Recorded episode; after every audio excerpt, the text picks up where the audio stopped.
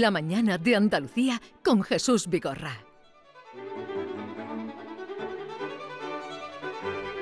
Y a esta hora, 11, 27 minutos de la mañana, yo no sé si es una hora de filosofía, pero el caso es que hoy Hoy es la prueba de filosofía de los alumnos de la selectividad. Sí, Profesor, sí, no hoy sé es si... la prueba, pero ya no es la asignatura que era antes, la quitaron de su sitio, la convirtieron en una asignatura menor, hace unos años ya. Sí.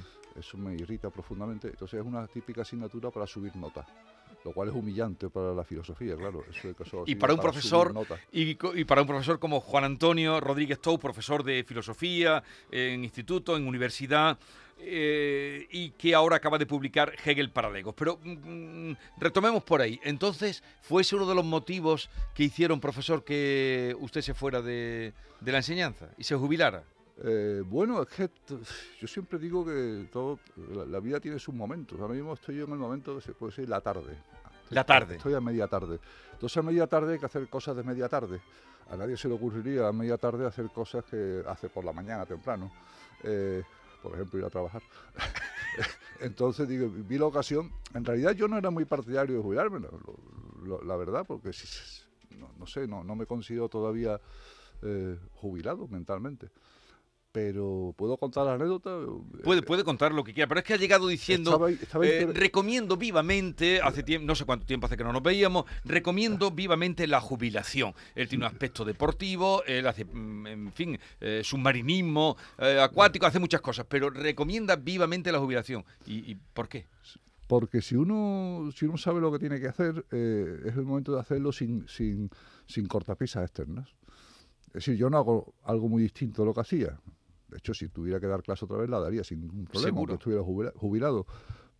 Pero ya tienes tiempo. Puedes escribir Hegel para Legos, por ejemplo, cosa que ah, con, con la rutina laboral eh, no es tan fácil. Mm.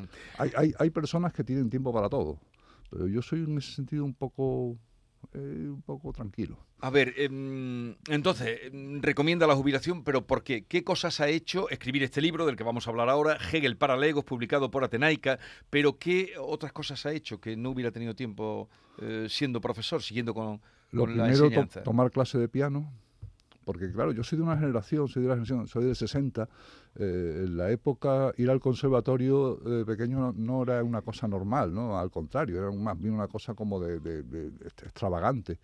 De hecho, mi madre nos metió en judo. Eh, Tuve que hacer siete años judo, no pasé de cinturón naranja, era muy alto, poco combativo y encima tenía que saludar al que me iba a dar una paliza antes y después. Eh, eh, pasé años eh, sin perdonárselo a la cultura japonesa. Siete años de judo. sí, sí, Sí, sí. sí, sí, siete años de judo. Esos siete años podrían haber estado, podrían ser de conservatorio, hubiera ido mejor porque me, me- me- me atrajo siempre. Y ahora digo, ¿por qué no? Y me busqué, eso sí, profesores particulares, jovencitos, que soporten a un jubilado como yo, pero con los que me llevo bien. Y no avanzo mucho, no tengo ninguna esperanza de llegar a virtuoso.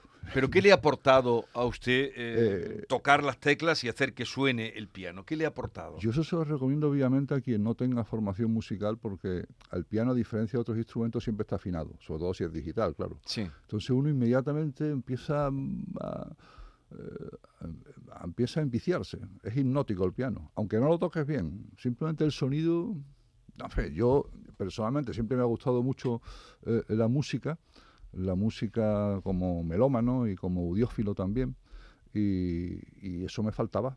¿Pero ¿y qué ha llegado a tocar ya? ¿El Paralisa de Beethoven o...? No, ah, no, para Elisa Ahí no hemos que llegado que todavía. no, no, no, sí, podría tocarlo todavía mal, pero lo podría tocar, pero no, no, no, yo soy muy de Bach. Pero sí interpretar... ¡Ah, Bach! Es que, eh, Sí, el libro, es que Bach el libro de Ana, Ma- Ma- Ana María Magdalena Bach es un, es un libro que contiene muchos ejercicios para principiantes. Entonces es un gustazo tocar a Bach, sobre todo porque te das cuenta de algo maravilloso y es que eh, y es, y es la lo inapelable que es Bach. Dice, no, es que aquí, no puede estar este acorde, tiene que estar este y no puede haber otro. Es maravilloso. ¿Y cómo tuvo tiempo Bach de componer si tuvo 20 hijos ese hombre? Porque era un genio. Pues por algo que decía Hegel, eh, una de las cosas que Hegel reivindica, una cosa que él llama la pasión, que no tiene nada que ver con la pasión romántica, que es la entrega absoluta a una tarea que absorbe tu vida, ¿no?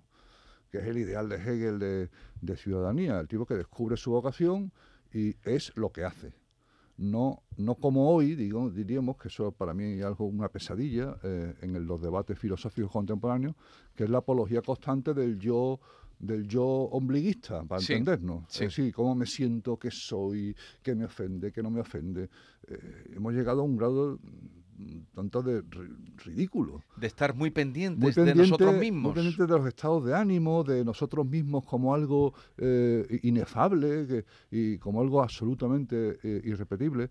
El modelo de Hegel, que vamos, yo lo suscribo plenamente, es dedicarse absolutamente a lo que te a lo que constituye el sentido de tu vida, ¿no? Sí. Que eso puede, a ver, que eso no significa que te dediques a algo intelectual. Bach es un modelo maravilloso, por supuesto, pero puede ser un, un artesano. Pero sería poner lo mejor de ti eh, en, en eso que vas a hacer, ¿no? En lo, en lo que hagas, poco o mucho. Sí, porque para, para Hegel, que hay que decir que Hegel es un tipo que vive a caballo entre dos mundos muy distintos, que es el antiguo régimen y lo que viene después, la- el mundo de la Revolución Francesa, la época eh, de Napoleón. Él era un napoleónida, admirador, él no es como Beethoven, que le retira la dedicatoria porque se hace emperador, él lo, ve coherente.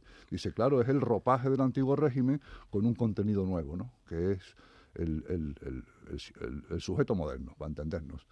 Y él vive en esa época y ve con horror cómo eh, ese proyecto se, se empieza a estropear cuando surgen precisamente movimientos muy parecidos a los de hoy de, de confusión entre la libertad como algo que te permite hacer lo que debes hacer y la libertad entendida como una especie de énfasis en, en el yo, ¿no? en, Sí. en- en- en las propias subjetividades, que eran los románticos de la época. El romanticismo para Hegel es el horror, dice, ¿por dónde vamos?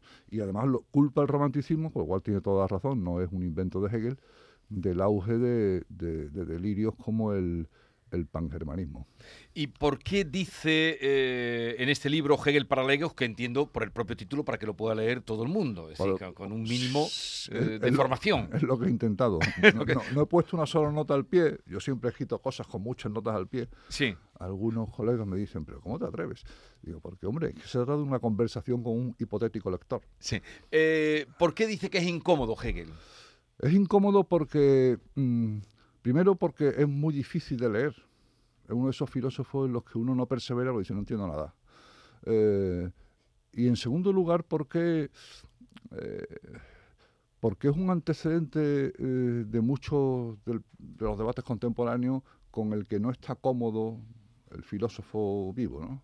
Ya. De hecho, yo decía ahí que todavía en muchos contextos filosóficos el, el adjetivo hegeliano es un insulto. Ajá. Por ejemplo, en el mundo anglosajón, hegeliano, Hegeliano, eso es como decirte mm, inútil, desgraciado, hegeliano. ¿Y por qué la tomaron con él los alemanes? Por Porque, su... porque Hegel es, es un, es un autor que lo mismo genera un pensamiento que hoy diríamos convencionalmente de derecha que de izquierda. Sí, por ejemplo, Marx es un lector mm, mm, entusiasta de las obras de Hegel. Él es un lector de la fenomenología del espíritu, que además deja un cuadernillo que se publica en el siglo XX ya, ¿no? No, no se conoció en su momento, de apuntes y desarrollos sobre la fenomenología de Hegel, que hace que se vea claramente que es un admirador del maestro. Sí. Pero luego, un hegeliano de derecha pues está muy alejado de, de- de- A lo largo del 19 Hegel da para todo, y este dar para todo lo hace inmediatamente incómodo. ¿Y, y qué quiso decir cuando afirma que la historia es el altar donde son sacrificados los pueblos? Uy, esa escena me la he imaginado muchas veces, porque ¿Qué quiere eh, decir en eso? el- al final de su vida Hegel en la Universidad de Berlín era, era una atracción turística incluso. Hacían- se hacían hasta medallitas ¿De de, souvenir de haber asistido a sus clases. Ahí iba todo Dios. Así, ahí llegaba un, un sueco de visita a Berlín, iba a las clases de Hegel como visitaba el museo. Sí. Era- y entonces ahí sus lecciones, que eran muy eran de asistencia masiva, pues ahí solía decir ese tipo de cosas y luego tan tranquilamente mm, cruzaba, cruzaba Unter den Linden, la avenida que todo el mundo conoce, que empieza en la puerta de Brandenburgo, iba al teatro Sí. o a la ópera. Él, y él solía, solía presentar la historia como, como, como un mundo sacrificial, donde los pueblos aparecen y desaparecen como aparecen y desaparecen las personas. Es decir, los pueblos muchas veces son sacrificados por otros. Él no era un moralista como, como hoy abundan tanto, ¿no? El, eso que se llama hoy presentismo, es decir, juzgar el pasado con criterios del presente. Él no lo hace, él simplemente eh, piensa que hay que entender el proceso como, como ocurre y no, y, y- y no, y no juzgarlo. Eh, con la historia está muy claro. Entonces, él por eso denomina la historia el altar donde son sacrificados los pueblos, porque, eh, porque ocurre así realmente. Y, Mm. y sigue siendo un referente actual. Recuerdo una frase que Sí. recogió el ministro, creo que el ministro de Sanidad alemán, eh, intentando que la gente se vacunara. Y dijo una frase de Hegel, ¿Cuál era? la libertad es el reconocimiento de la necesidad. Utilizó Sí, a Hegel sí, sí. Para, para convencer a las personas de que la libertad es el reconocimiento de la necesidad. Eso, Es decir, es utilizado Hegel ahora mismo en, en- por parte de los políticos. Del, del- Bueno, Hegel, a ver, el mundo moderno es muy hegeliano. Eso para entender, porque él, él anticipa algo que, que ha llegado pues a, a trancas y barrancas a ser lo que llamamos ahora el mundo actual, el mundo contemporáneo. Él se da cuenta, por ejemplo, que uno de los pilares de la, por eso lo citaba el, el ministro de Sanidad, uno de los pilares de las sociedades modernas que se van prefigurando a principios del siglo XIX, tiene que ser lo- la autodeterminación intelectual. Para Sí. entendernos, la responsabilidad personal, el, el reflexionar. Por eso, la libertad consiste muchas veces en, en- en asumir como propio algo que tiene que ser así. Esto parece, parece como muy, en el fondo muy cruel, ¿no? Porque muchas veces tienen, dicen, entonces hay que atacar con ruedas de molino. No es exactamente eso.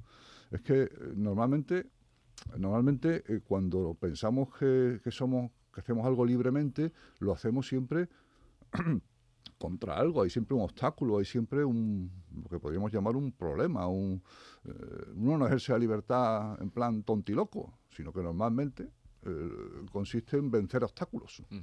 Y Y- sería... y una vez que vences el obstáculo, digamos que el obstáculo es como si, si lo incorporaras. Ujú. Pero sería... eh, Hegel en eso no dice nada que, que no haya pensado muchas veces cualquier persona normal a lo largo de su vida, que muchas veces eh, eh, los problemas enseñan mucho y, y solucionarlos a veces pues no te no te eh, no te resulta fácil, pero a la vez lo agradeces. ujú. Eso Sí, pasa muchas veces con las rupturas amorosas. Eso sí, a ver, a ver, eso con las rupturas amorosas Sí, con- y también con hay- el, con el mundo empresarial. con el todos mundo los empresarial. empresarios nos lo ponen de ejemplo. Pero eso no puede ser convertido en un- en un catecismo tonto, ¿no? Eso es una experiencia para Hegel siempre muy ligada a tu, a tu propia vida, ¿no? No hay, no, no hay guion.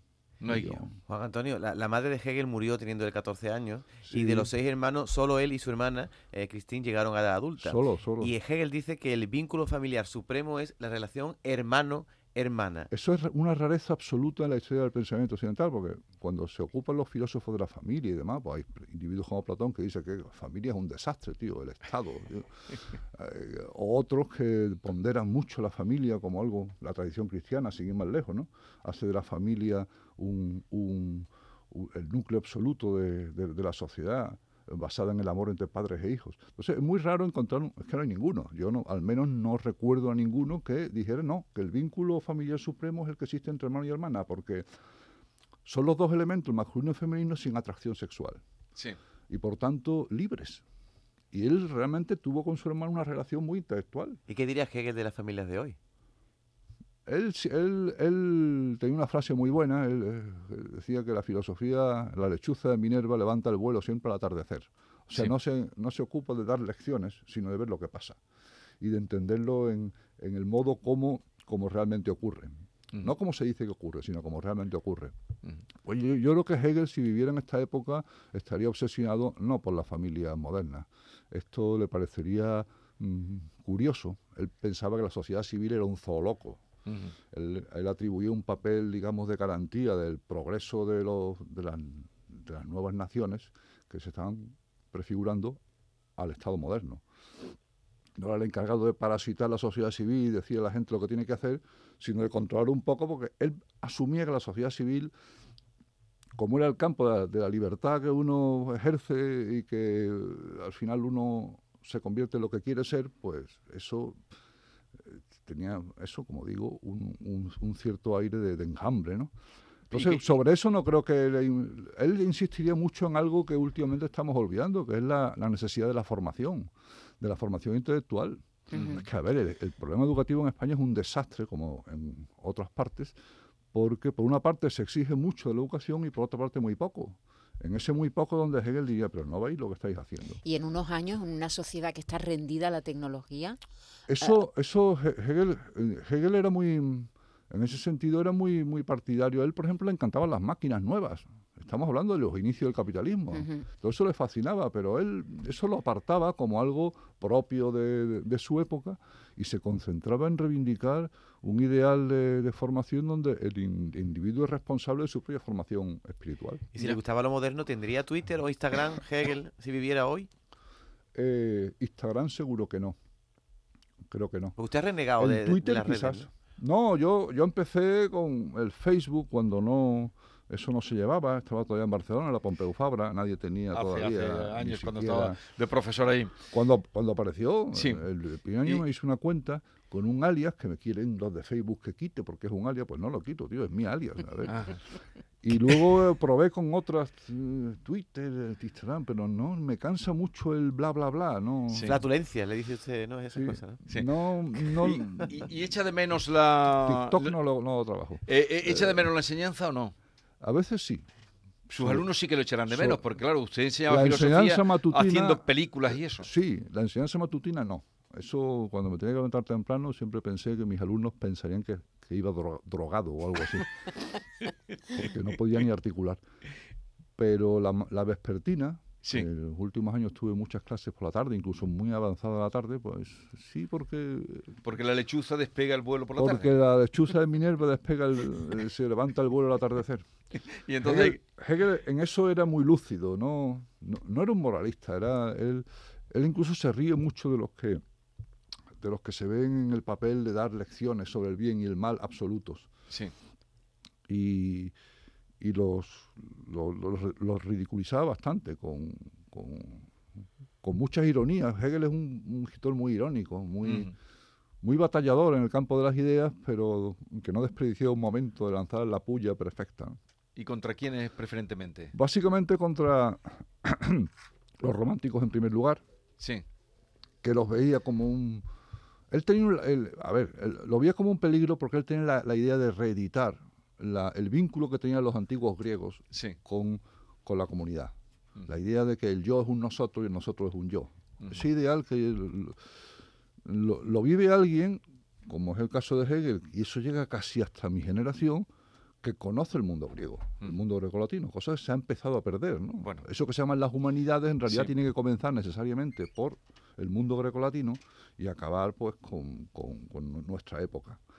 Y, y él, lo- él, él- él idealiza esa, ese, ese vínculo y, y- y- y dice, bueno, lo que pasa es que en esta época eh, ya, no hay, ya no hay tradiciones que resistan el avance del nuevo tiempo. La modernidad acaba con cualquier forma de vida tradicional o diríamos que se da por supuesta para entendernos, el mundo todavía marcado por la religión o el mundo, el mundo que encontramos en algunas comunidades perdidas por, por- por- en el Amazonas, Sí. para entendernos. Eh, entonces, la, la comunidad solo la puede construir el individuo que se forma a sí mismo y que establece un vínculo libre con esa comunidad. Y eso es imposible si estás pensando constantemente en tu ombligo. Claro. O sea, tienes que tener sentido para entendernos, sentido de Estado. No es exclusivo de los gobernantes, es Sí. también de los ciudadanos, Sí, una- y- un deber. vamos. Y, y de la relación con el otro. Bueno, eh, Juan Antonio Rodríguez En fin. Te veo en plenas facultades, eh, gozando de la jubilación. Nos quedamos con esas recomendaciones que nos das. Hegel para Legos está en la editorial Atenaica y es una manera también de, de Es un librito pequeño, o sea que no crean que es un tratado que les va a dar. No, no es un tratado. eh, le va a dar el tostón, todo lo contrario, es tal como él se explica y como nos lo cuenta. Gracias por la visita. Oye, y ya te seguiremos hablando, ¿no? Yo vendré, vengo cuando queráis. La radio me, me encanta. Llévate a mi gorra hace submarinismo, a ver si le gusta. Otro día hablaremos Yo- del submarinismo. Te lo recomiendo vivamente. Me he Ot- convertido en una especie de predicador del submarinismo. Otro día hablaremos de eso.